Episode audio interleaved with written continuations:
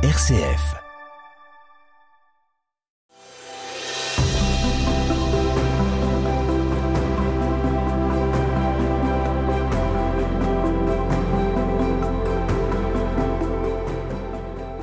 Au gré des Lumières du Nord, du patrimoine spirituel des régions Hauts-de-France, je vous propose de découvrir aujourd'hui Saint-Bernard de Clairvaux et l'abbaye de Vaucelles. Lumière du Nord, frère Rémi Valéjot. Connaissez-vous l'abbaye de Vaucelles? Treizième fondation de Saint-Bernard de Clairvaux au XIIe siècle, l'abbaye de Vaucelles, près de Cambrai, dont il ne reste que des ruines éparses et imposantes, est l'établissement qui, à son apogée au XIIIe siècle, possède la plus vaste église abbatiale cistercienne de toute la chrétienté, sur les terres du Saint-Empire romain germanique aux confins du comté de Flandre, car Cambrai, à cette époque-là, est dans le Saint-Empire germanique aux confins du côté de Flandre.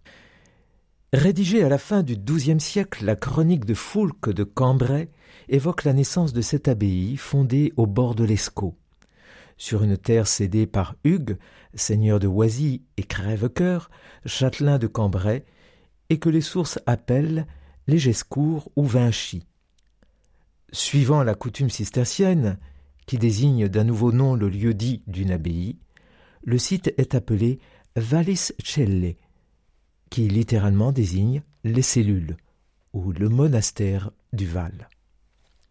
Je cite la chronique de Foulques de Cambrai.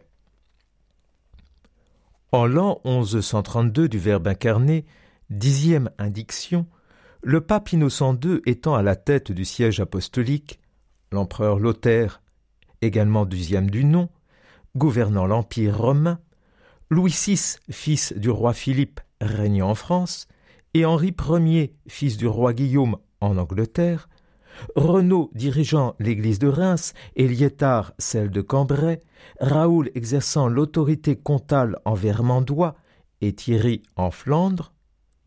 Le 1er août, jour de la Saint-Pierre au Lien, le chapitre des moines vint avec son abbé appelé Raoul de Clairvaux à ce lieu qu'on appelle Vaucelles. Ils étaient conduits par le seigneur Bernard, premier abbé de Clairvaux, homme d'heureuse mémoire.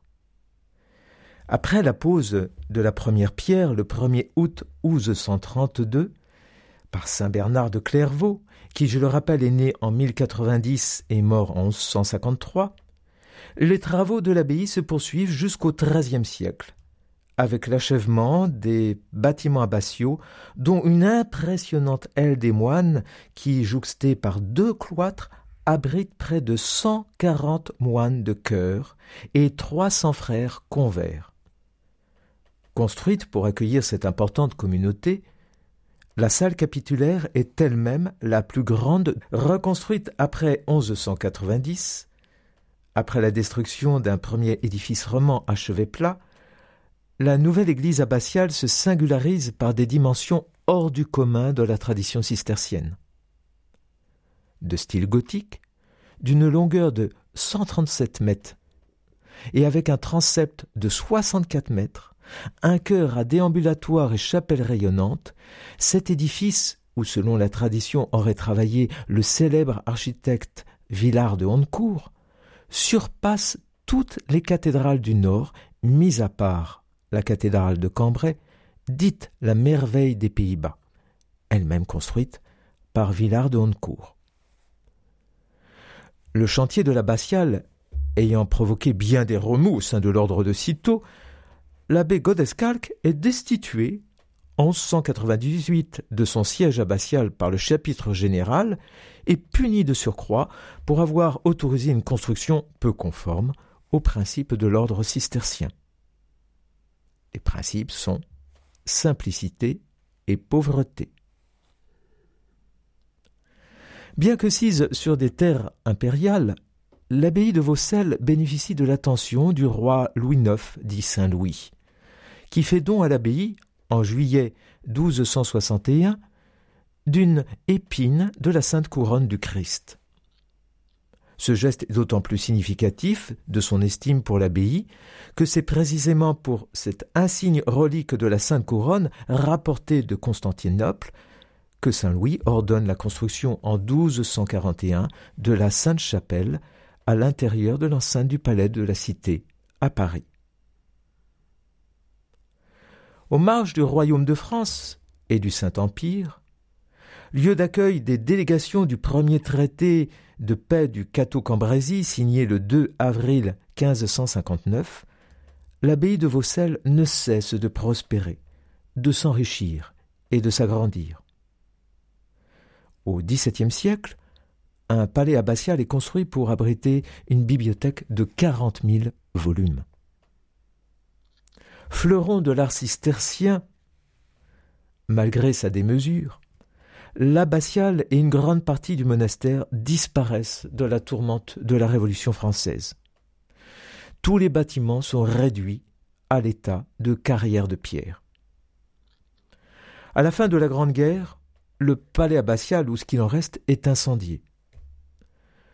Objet de fouilles et de restauration depuis quelque temps, les vestiges de l'abbaye de Vaucelles témoignent, avec ceux de Clermarais, de Los, de Ravensberg, de Vostine, de Fontenelle, de Lagorgue, de Marquette, des Prés de Douai et de Flynn, de l'essor de l'ordre de Cîteaux dans les pays du Nord grâce, grâce à Saint Bernard de Clairvaux. Nous pourrons revenir sur cette figure de Saint Bernard de Clairvaux, qui a vécu ici aussi dans le Nord. Fleuron de l'âge d'or de l'école monastique, la doctrine spirituelle de Saint Bernard de Clairvaux est au XIIe siècle la clé de voûte de l'édifice théologique de l'âge roman. Loin de disparaître avec l'avènement de la pensée scolastique de l'université de l'âge gothique au XIIIe siècle, cette doctrine demeure une pierre angulaire de la vie spirituelle de l'Église d'Occident jusqu'au XVIIIe siècle et inspire nombre de textes de la tradition spirituelle des Hauts-de-France au XIIIe, au XIVe, au XVe et au XVIe siècle. Homme engagé dans l'essor de l'ordre cistercien à travers l'Europe tout entière, Saint Bernard, dont je rappelle qu'il est né en 1090 et mort en 153, l'est tout autant dans la vie religieuse et politique de la chrétienté. Dès son jeune âge, il rejoint la vie monastique à Cîteaux. Et à la demande de son abbé Étienne Harding, il fonde en 1115 l'abbaye de Clairvaux, dont il demeure l'abbé pendant 38 ans jusqu'à sa mort. C'est la première des 68 autres fondations d'abbayes-filles et de plus de 300 établissements cisterciens qui essaiment sur toute l'Europe. Dans le sillage de la réforme grégorienne, saint Bernard défend l'Église face aux prétentions du pouvoir temporel.